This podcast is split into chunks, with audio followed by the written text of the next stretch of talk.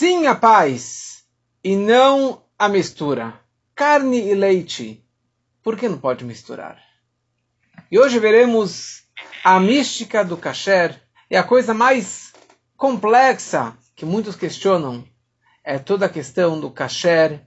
Por que você não pode misturar carne com leite? Qual é o grande problema que a Torá proíbe essa mistura num carne com leite e comer um cheeseburger e assim por diante.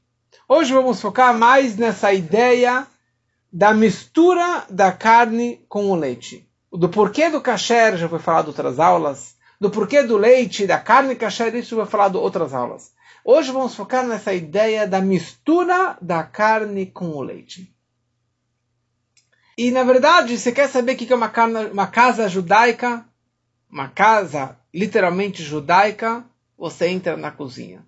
Você entra na cozinha e você percebe que tem duas pias. Uma pia de carne e uma pia de leite. Uma boca de carne e uma boca de leite. Um forno de carne e um forno de leite. Outros que têm espaço e que gostam de fazer essa divisão, tem uma geladeira de carne e uma geladeira de leite. panelas de carne panelas de leite e assim por diante. Ou seja, tem várias formas de você distinguir uma casa judaica. Você pode ver a mezuzá na entrada, você pode ver os livros, você pode ver muitas coisas, vestimentas, mas o que representa na verdade uma casa judaica é a cozinha, a separação entre a carne e o leite. Ou seja, a proibição de carne com leite é algo muito, muito profundo na nossa religião muito essencial, que no dia a dia você pode comer certas coisas, você não pode comer certas coisas. E assim que o dia inteiro, ou na verdade a semana toda, eu estou pensando na carne ou de leite. Como nós costumamos dizer, você está de carne ou você está de leite? Porque a gente sabe que se você comeu carne, você precisa esperar seis horas para poder comer leite. Se você comeu leite, você precisa esperar uma hora para comer, para comer carne. Então a pessoa que, que adora leite, então ele vai pensar duas vezes, será que vale a pena comer aquele frango, aquela carne, aquele cholent, porque eu quero comer o meu queijinho, meu sanduíche quente, milkshake, o que seja, porque ele gosta de leite. E vice-versa. O cara que é carnívoro, ele vai sempre estar pensando como que na verdade ele vai fazer para comer a carne dele. Então hoje veremos sobre a raiz, a fonte dessa proibição, a explicação simples, e também veremos uma explicação mais profunda da mística da Kabbalah, do porquê realmente há essa proibição de misturar carne com leite. Isso aqui vamos dividir em três etapas, três pontos na nossa aula. Primeira ideia, por que não pode cozinhar carne com leite? Uma segunda ideia, pela mística, o que representa a carne, está ligado com gevurá, com disciplina, com severidade, e o leite está ligado com chesed, com bondade. E número três, diga sim à paz, mas não para mistura. Certo? Qual que é o problema de você misturar duas coisas opostas, a carne e o leite? E isso aparece na nossa paraxá, na porção da Torá nessa semana, pela primeira vez a Torá descreve a proibição de misturar carne com leite, de cozinhar carne com leite. No decorrer da Torá isso aparece em três vezes, a mesma frase, a mesma proibição. E a frase é a seguinte: Não cozinhe um animal jovem e tenro no leite de sua mãe. Ou não cozinhe um cabrito no leite da sua mãe. Por que a Torá repete essa frase três vezes? Nós sabemos que cada palavra, que cada ponto e vírgula da Torá é exata. E a Torá ela repete porque tem uma mensagem, tem um ensinamento ou tem mais uma lei que nós podemos aprender disso. Então, uma proibição é falar vem nos ensinar a proibição de comer carne com leite. A segunda proibição é de ter proveito de uma mistura de carne com leite. Por exemplo, se eu cozinhei, fiz um, um estrogonofe com carne com leite misturado. Eu não posso dar para minha empregada, eu não posso dar para o cachorro, eu não posso ter nenhum proveito dessa comida. Se é uma comida judaica, se eu cozinhei a carne com o leite, eu não posso ter nenhum tipo de proveito, nem para o não judeu, nem mesmo para um animal. E a terceira proibição é simplesmente você cozinhar a carne com leite. Ou seja, mesmo que eu não vou comer essa carne, mesmo que eu não vou comer esse leite, não vou comer essa mistura, eu vou dar para o meu cachorro, eu não posso fazer essa comida, não posso cozinhar a carne com leite. E a grande pergunta é: por que especificamente a Torá proíbe a, co a, o cozinhar da carne com o leite? De qualquer outra proibição, a Torá não, não entra nesses detalhes. Você não pode misturar, você não pode cozinhar banana e abacaxi. A Torá não fala isso. A Torá não proíbe você cozinhar peixe com leite. A Torá não proíbe praticamente nada. Mas na questão de cozinhar, de misturar, a Torá ela determina que a carne e o leite você não pode misturar. É interessante. Aqui eu estou falando que a carne é 100% kasher. O leite é 100% kasher. Só de passagem, a carne para ser kasher tem que ser de um animal kasher, de um animal que tem um, casco fendido e é ruminante, e foi feito o abate kasher e tiraram o sangue, salgaram a carne, etc. E o leite tem que ser de animal kasher, normalmente de vaca, que foi um, observado por um judeu. Mas qualquer leite de vaca já seria um leite kasher. Então veio o Talmud e determina que essa mitzvah, essa proibição de misturar a carne com leite é um hidush. É uma novidade que não tem, que não existe em qualquer outro ingrediente em qualquer outro tipo de comida pelo, pela culinária kasher. Por um lado, é algo muito simples, porque a carne é kasher e o leite é kasher. Então, normalmente, quando a Torá proíbe você comer alguma coisa, é porque um dos ingredientes não são kasher. Você tem um problema lá no, no tempero, você tem problema que você tem um pedacinho de presunto, você tem um problema que você tem um pedacinho de um leite não kasher, de algum ingrediente que não seja kasher. Mas aqui, a carne é kasher, como falamos, e o leite é kasher. Com a melhor supervisão que existe. Mas aqui, a proibição é quando que eu cozinho os dois juntos. De repente, no momento que eu cozinhei os dois, virou uma comida tarefa, uma comida totalmente não kasher. Isso é um lado. Por outro lado, é algo muito mais severo. Porque em qualquer outra proibição da Torá, você tem a proibição de comer aquela comida que não seja kasher. Então não posso comer camarão. Eu não posso ter, às vezes, eu não posso ter proveito de uma comida. Por exemplo, um vinho não kasher, ok? Um vinho não kasher, você não pode tomar um vinho não kasher e eu não posso ter proveito de um vinho não kasher. Então, se alguém me presenteou com um vinho que não é kasher, eu não posso tomar. Eu não posso dar para um não-judeu beber, para o meu vizinho, e nem dar para um animal beber. Eu não posso ter nenhum tipo de proveito de um vinho não kasher. Mas nenhuma proibição a Torá, nenhuma outra proibição a Torá coloca sobre o cozinhar somente na carne com leite. A Torá fala, você não pode cozinhar. Especificamente uma proibição de você cozinhar. Então, por exemplo, eu estava lá cozinhando uma feijoada, um cholent, e caiu uma gota de leite e eu continuei misturando. Ou seja, não uma gota de leite, desculpa, mais do que uma gota, caiu um copo de leite. Porque existe uma regra que se caiu sem querer, uma gota que seja menor do que uns 60 avos, ou seja, eu tenho 60 vezes mais carne do que o leite, então aquela, aquela, aquela gotinha de leite não altera o produto, não altera o gosto, e ela se anula perante aquele grande panelão de carne. E vice-versa, você tem um panelão de leite e caiu um, um, uma, um caldo de, de carne, que não tem como reconhecer aquilo, ele se perdeu lá dentro, então aquela comida é kasher.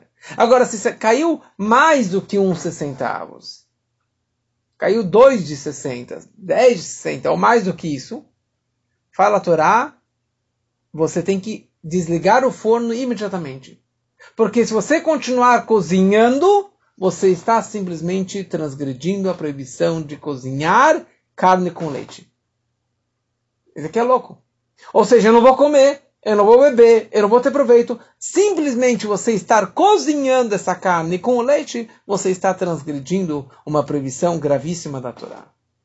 E a grande pergunta é, por que a Torá proibiu essa mistura e o cozinhar a carne com o leite?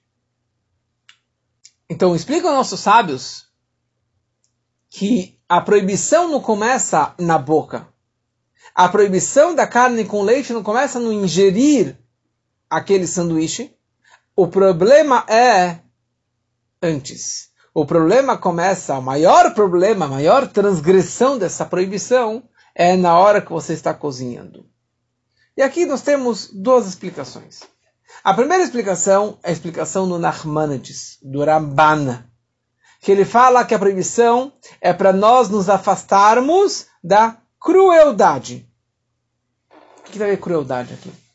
Então, fala uma, o Nachmanides que a fonte dessa proibição de misturar carne com leite vem da frase que a Torá descreve.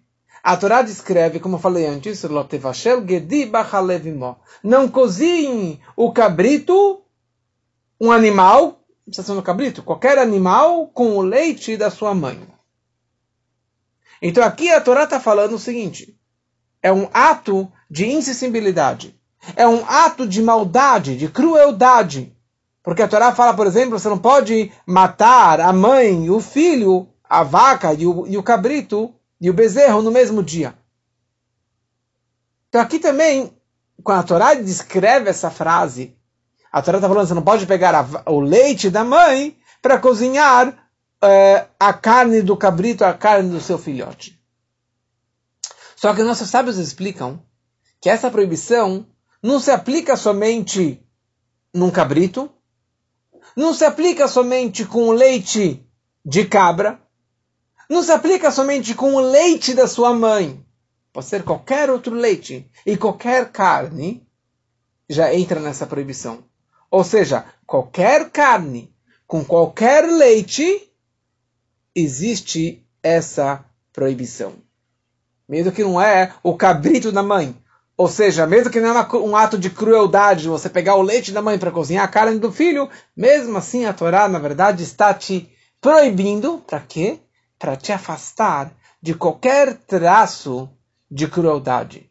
Qualquer opção de ser essa, de ter essa insensibilidade, a Torá já te proibiu. Ou seja, originalmente seria a proibição da mãe com o filho, mas acabou se espalhando para qualquer outra situação, para qualquer outro tipo de carne, para qualquer outro tipo de leite. Então aqui, primeira coisa, a Torá está nos ensinando de quão cuidadosos nós precisamos ser com os outros. Quão sensíveis precisamos ter. Quão mente, gente com boa índole, com a sensibilidade o sentimento pelos sentimentos do outro. Então a Torá está falando que eu não posso cozinhar, eu não posso comer qualquer carne do mundo, com qualquer leite do mundo, só pela razão, porque talvez uma vez alguém, o fazendeiro, vai pegar a leite da mãe e cozinhar a carne do, do bezerro, do filhote. Isso é um ato de crueldade. Fala a Torá, já que alguém pode chegar a fazer dessa forma cruel, maldosa, eu te proíbo todos os outros casos. Para você se afastar ao extremo da maldade, da insensibilidade, da falta de sentimento, da falta de educação. E isso, na verdade, é um dos traços do povo de Israel. Rahmanim, Rahmanut, compaixão, pessoas de compaixão. Olha só que lindo.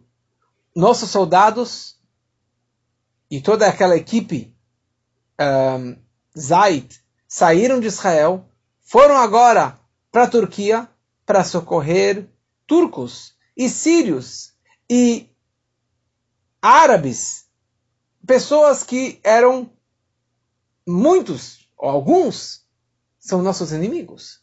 Como alguém me disse outro dia, como que eles foram para lá para salvar os inimigos? Mas essa é a definição do povo de Israel. Compaixão. Eu posso te ajudar? Eles foram para lá e salvaram 19 vidas. Ah, e eles estavam em perigo? Sim, mas eles foram lá, conseguiram fazer uma missão, salvaram 19 vidas. E ajudaram de muitas maneiras que ninguém, nenhum outro país do mundo tinha a técnica deles. No momento que eles tiveram perigo, eles foram embora de lá.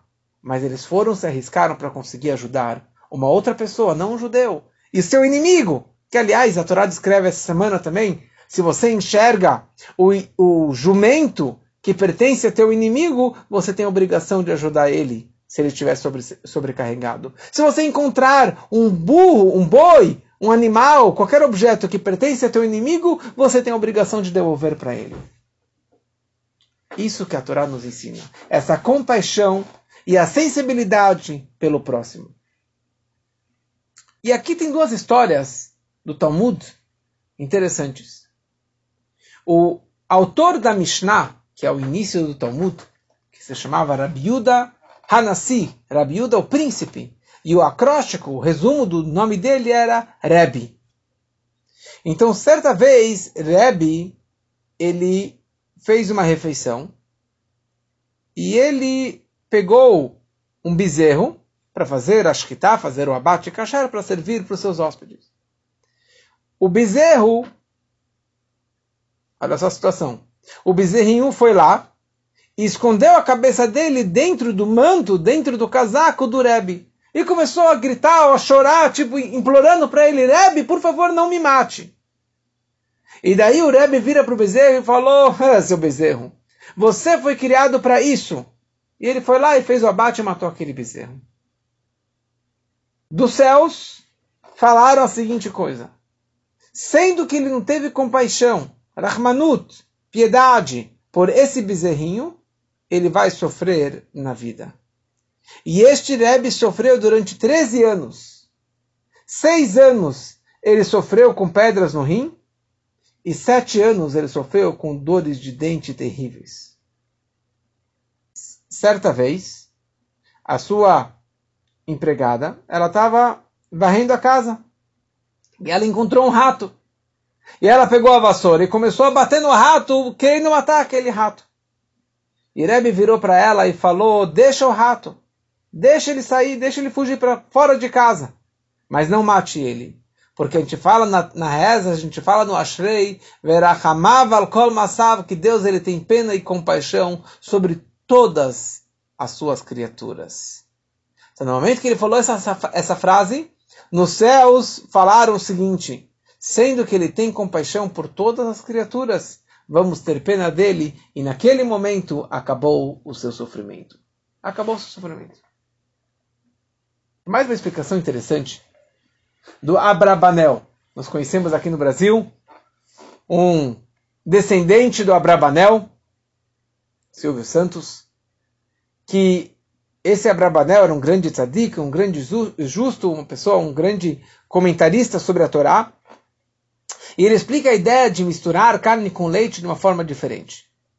Ele fala o seguinte: no passado, a mistura da carne com leite era um ato de idolatria.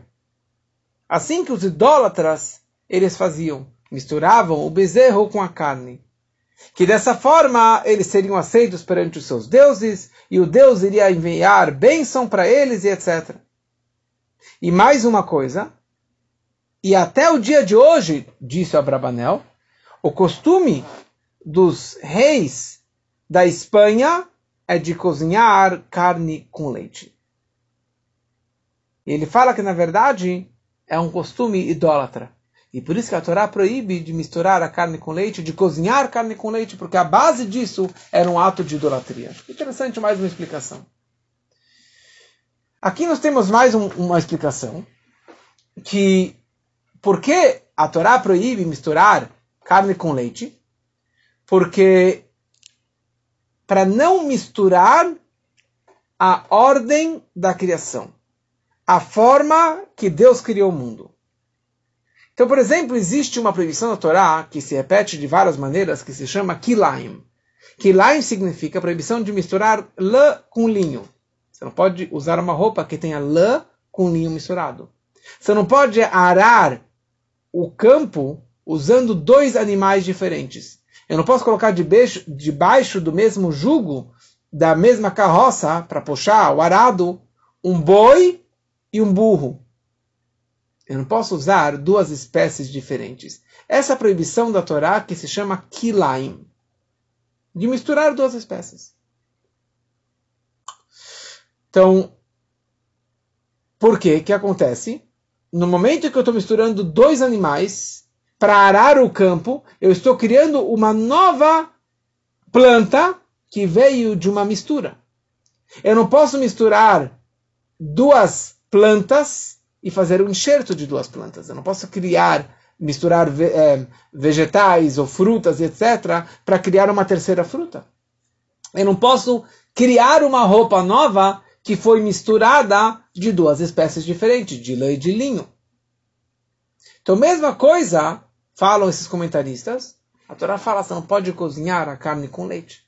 Porque no momento que você cozinhou a carne com o leite, você está criando uma terceira espécie, que é um kilaim, que é uma mistura de carne com leite. O que é essa comida? É carne com leite, é o strogonoff da carne com leite. Aliás, existe estrogonofe kasher.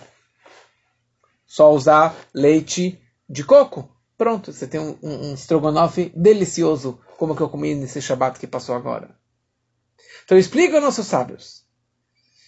Deus ele criou o mundo de uma forma mesudar, ceder, de uma forma organizada. E ele colocou cada macaco no seu galho. E cada criatura no seu local. E cada espécie num lado. Tem o homem, tem a mulher, tem o animal, tem o vegetal, o animal. A Torá fala: o homem é homem, a mulher é mulher. Você não vai misturar homem com mulher. Você não vai trocar o sexo. Essa aqui é uma outra ideia, mas também entra nessa proibição de você misturar e de você distorcer da forma que Deus criou o mundo. Então Deus ele criou o mundo de uma forma muito organizada. Cada espécie, cada tipo, cada uh, cada um seguindo a sua, a sua forma. Uma divisão das espécies que elas se mantenham para sempre.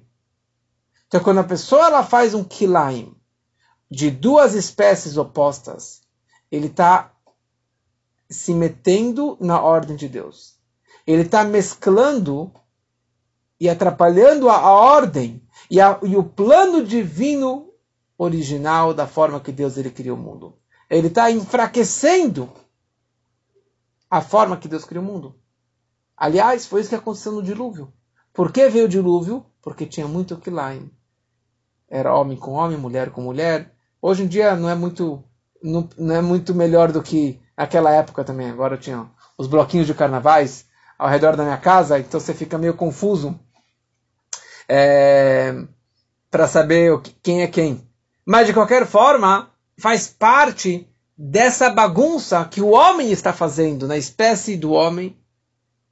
O homem está fazendo mistura na espécie do vegetal ou uma mistura na espécie animal, a Torá proíbe, porque você está misturando da forma que Deus determinou. Deus determinou que carne fosse carne e leite fosse leite. Assim que Deus determinou. O problema foi, foi no momento que você cozinha. Porque o, o, o cozinhar ele está, na verdade, distorcendo, deixando de ser carne, deixando de ser leite, e está virando uma nova existência. É aqui que, é aqui que surge o maior problema do cozinhar. Se você simplesmente juntou os dois, é uma proibição momentânea, mas você não mudou a carne para leite, é leite para carne. O leite não deixou de ser carne. O leite não deixou de ser leite, a carne não deixou de ser carne. E agora vamos entrar na questão mais profunda, na questão pela mística, pela Kabbalah, pela Hassidut, do porquê realmente essa proibição de misturar carne com leite. O que explicamos até agora era a explicação simples, superficial, técnica. A Torá fala, você não pode misturar isso, aquilo, pronto. Vem a Kabbalah e nos explica o seguinte. No momento que a pessoa, ela mistura, ela cozinha duas espécies diferentes da criação, não somente que você está modificando a ordem, o plano divino original, mais ainda, você está causando uma união de energias divinas de uma forma indesejável.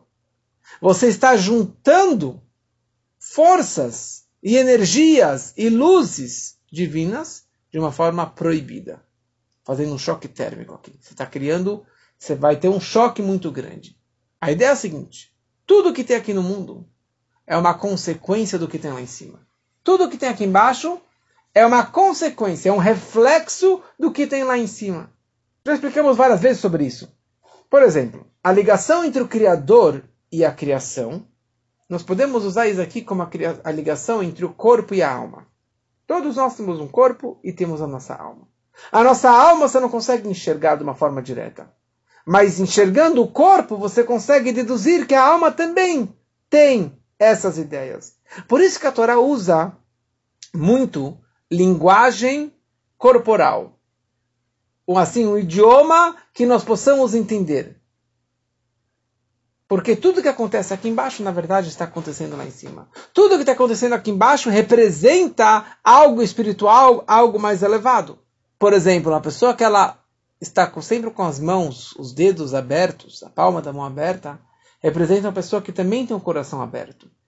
Por isso que minha esposa sempre ela pega a mãozinha do bebê, que naturalmente ela está fechada, e fica abrindo os dedinhos para realmente ter os dedos abertos para ele ter esse coração aberto, para ser uma pessoa mais doadora, para ser uma pessoa mais do bem, porque o corpo é uma consequência da alma. Tudo que a pessoa ela faz no seu corpo é um reflexo do que está acontecendo na sua alma. Então, se a pessoa ela está com o rosto fechado porque ele está chateado, que ele está deprê, que ele está que ele tá mal. Essa aqui na verdade é, é o princípio da grafologia. Meu pai sabia, talvez ainda saiba, ler, determinar quem é o paciente baseado na grafia dele, da forma que ele escreveu, da forma que ele fala, da forma que ele se comporta.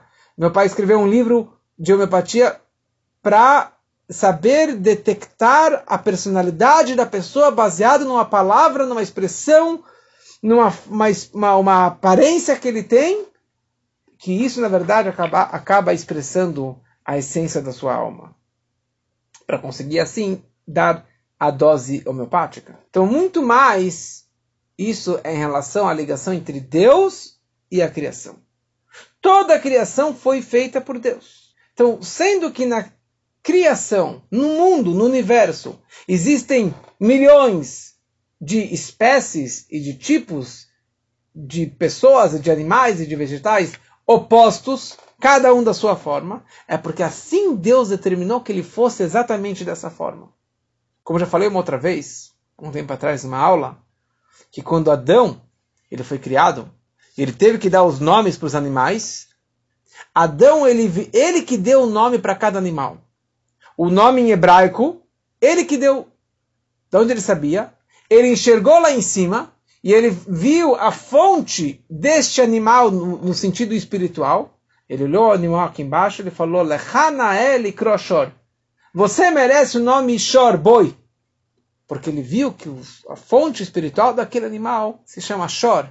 E outro é Kof, macaco. E outro é, é cada um do seu nome, porque ele viu na fonte espiritual.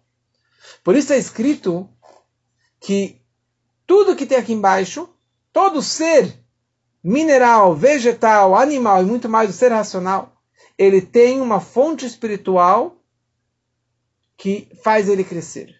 Cada graminha tem um mazal, tem o seu astro, a sua sorte, o seu anjinho, que bate nele e fala: cresça, cresça, cresça. Ou seja, ele tem a sua fonte espiritual.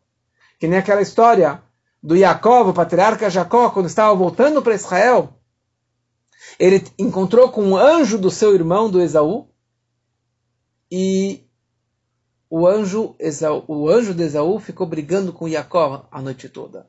Ou seja, mesmo um perverso como Esaú, tinha também o seu representante, tinha o seu anjinho lá de cima.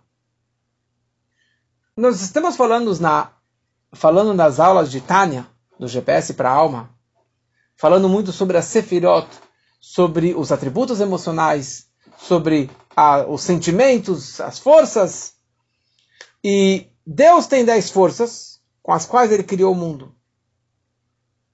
E nós temos três forças intelectuais, sete, sete forças é, emocionais, dos sentimentos, atributos emocionais. E assim também existem quatro mundos espirituais. O mundo de Atzilut, Briah, Yetzirah, Yassiah. Não vamos entrar agora em todos esses detalhes. Mas entre essas sefirot, esses atributos emocionais, os dois principais são Chesed e Gvura, bondade e severidade, bondade e justiça. Chesed significa doação, amor, revelação. Gevurah significa justiça, restrição, condensação, ocultação, força. Então, no nosso mundo, nós temos coisas, objetos, pessoas que vieram desse atributo de bondade, de amor, de doação. E se tem pessoas e coisas, objetos, criaturas que vieram do lado de severidade mais duros. Por exemplo, a água vem de Chesed e o fogo vem da severidade, vem de Givurah. A discussão no Talmud sempre entre Hillel e Shammai, dois grandes sábios. O Hillel era sempre mais leniente, mais aberto, mais carismático, mais amoroso, porque a alma dele veio de Chesed. Shammai, linha dura, mais bravo, mais restrito, porque a alma dele veio de, um, de Gevurah. Então, no ser, assim também nos patriarcas. Nós temos os patriarcas Abraham, ele era mais chesed, ele era uma pessoa mais de bondade, por isso que ele recebia hóspedes e aproximava todo mundo, e era uma pessoa super carismática e aproximou milhares de pessoas para Deus. Já o seu filho Yitzhak, ele era uma pessoa mais dura, mais severa, mais restrita, não tinha o carisma que o pai dele ele tinha. Não quer dizer que ele é ruim, mas é a sua personalidade. Nos animais também temos essa forma. O jumento o burro, interessante, o burro ele vem do chesed, da bondade. Por isso que é fácil você montar sobre ele. E ele é muito submisso, assim, com esse amor dele, ele é muito submisso ao seu condutor. Ele não vai brigar com seu condutor. Já um boi, um touro, chifrador, ele é Gevurah. Ele é severidade, ele é forte, ele dá coice, ele chifra, ele pisa, ele morde, assim por diante. Talvez essa explicação que os que colocam a cor vermelha na frente dele, lá o, na, naqueles, nas arenas é, com o tapete lá vermelho, lá o lençol vermelho, porque o vermelho também representa Gevurah. Agora, o leite, o leite que é branco, ele vem de Chesed, porque ele é branco. Já a carne vem de Gevurah, por isso que a carne é vermelha, que tem sangue dentro dela. Depois passamos para o reino vegetal. Então você tem comidas doces, que vem de Chesed, e você tem comidas amargas e azedas, que vem de Gevurah. Ou você tem a lã, que vem de Chesed, por isso que a lã é branca. Já o linho vem de Gevurah, porque o linho já mais dourado, que tem um uns traços do vermelho. Então o linho é de Gevurah. Por isso tem proibição de misturar lã com linho. E depois no mineral também. A água, como eu falei antes, vem da de Chesed e o fogo vem de Gevurah. Então essa na verdade é a fonte e a raiz e a explicação mais profunda da mística da Kabbalah do porquê não pode misturar essas espécies a proibição de Kilaim. Porque você não sabe a fonte de cada criatura. Você não sabe a fonte de cada ser. O que é permitido, o que é proibido, quais misturas é permitidas, quais misturas são proibidas, você não tem como saber. Mas a Torá fala, olha, saiba que tem coisa que você pode misturar à vontade. A banana e o abacaxi você pode misturar à vontade, não tem problema nenhum. Mas tem coisas que você não sabe. Mas a fonte de um é de Chesed e a fonte do outro é de Givurah. E se você misturar os dois, vai, vai causar uma explosão. Não visível, mas uma explosão dentro de você. Uma explosão no sistema espiritual que Deus criou essas criaturas. Você está misturando e criando um choque, uma explosão muito grande. Então a Torá fala: você não pode pegar o boi e o burro, que um é Gevurah e outro é Chesed, e colocar os dois juntos para arar o campo. Você não pode pegar a lã que é de Hesed, e o linho, que é de Gevurah, e misturar os dois. Você não pode pegar a carne, que vem de Gevurah, e o leite, que vem da bondade, e misturar os dois juntos. Essa que é a razão que a Torá nos descreve aqui. Então, no mundo, nós temos vários tipos de misturas que são proibidas. Se eu não sou um químico, se eu não sou um cientista, eu não posso entrar no laboratório e começar a misturar produtos porque eu posso criar uma bomba, posso criar uma coisa, um, um, um veneno, um produto que pode causar um, um problema gravíssimo. Se eu não sou um eletricista, eu não sei mexer em fiação, então eu não vou me arriscar em começar a misturar fios. Eu não vou começar a fazer junções, porque eu tenho que saber o que é positivo, o que é negativo, a, a, a voltagem de um, a voltagem do outro, que vai acabar queimando a lâmpada, vai acabar queimando, queimando o, a, o carro. E assim também, se eu não sou um médico, é, não sou um enfermeiro, eu não vou tirar sangue. Ou não vou doar sangue, porque eu tenho que saber o que é um sangue positivo, o que é um sangue negativo, o que é A, B, positivo, negativo e assim por diante. Pode ser doador, receptor. Você tem que saber exatamente o que significa cada sangue. Então a pessoa ela estudou anos e anos para poder mexer com sangue, para poder mexer com a fiação, para poder mexer no laboratório. E aqui nós chegamos por último mais uma explicação super interessante. Porque o que muitas pessoas perguntam, a paz, a união é maravilhosa.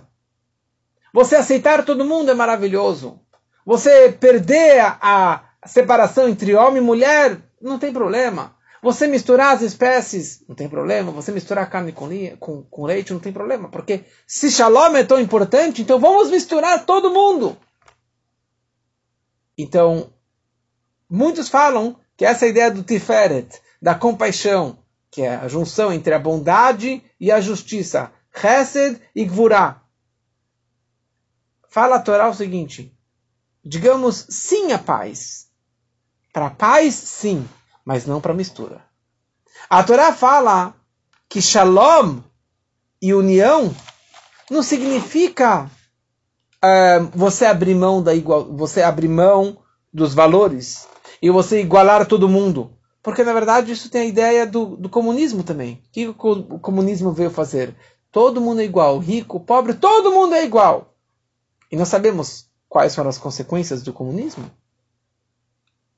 na época do dilúvio. O dilúvio veio ao mundo por causa dessas misturas no mineral, no vegetal, no animal e principalmente entre os seres humanos. Não tinha mais regras de casamento e de sexualidade.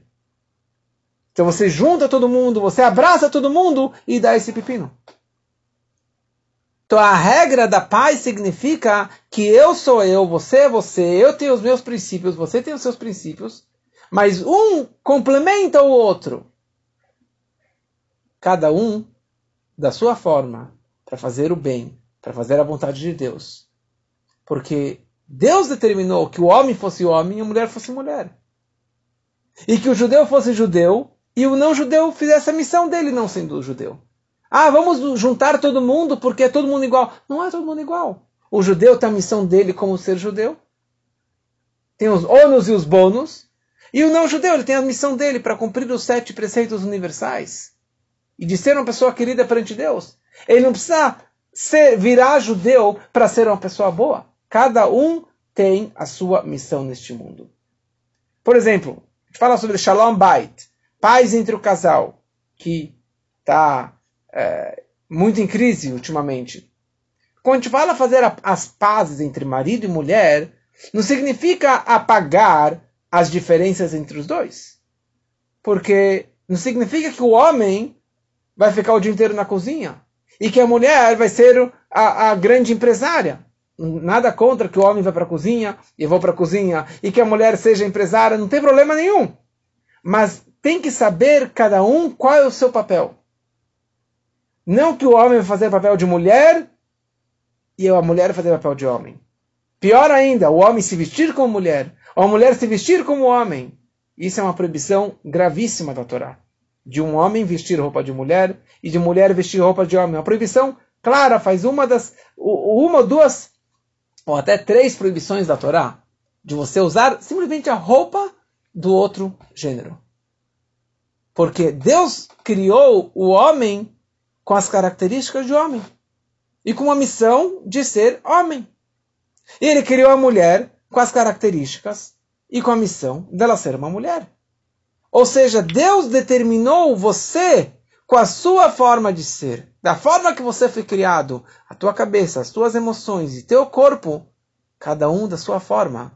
O judeu como judeu, o não judeu como não judeu, cada um fazendo a sua missão nesse mundo da sua forma. Se você começar a misturar as bolas, nem o homem vai cumprir a missão como homem, e nem a mulher vai cumprir a missão como mulher. Nem o judeu vai cumprir a missão como judeu, e não, nem o não judeu vai cumprir a missão como, como não judeu.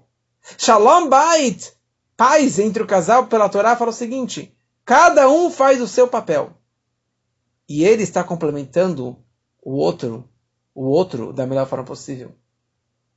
Interessante que eu disse aqui semana passada que quando o homem ele coloca tefilim, mesmo o homem solteiro, não somente que ele está colocando tefilim, mas ele está isentando ou englobando a mulher dele, futura, a sua outra meia alma, para colocar aquele tefilim. Quando a mulher está acendendo a vela de Shabbat, não somente que ela está cumprindo a mitzvah dela, ela está englobando e juntando consigo o homem, o seu futuro homem, a sua outra meia alma. Porque cada um tem que fazer a sua missão neste mundo. Não adianta você querer fazer o papel do outro, porque nem você vai fazer o seu papel e nem o outro vai fazer o papel dele.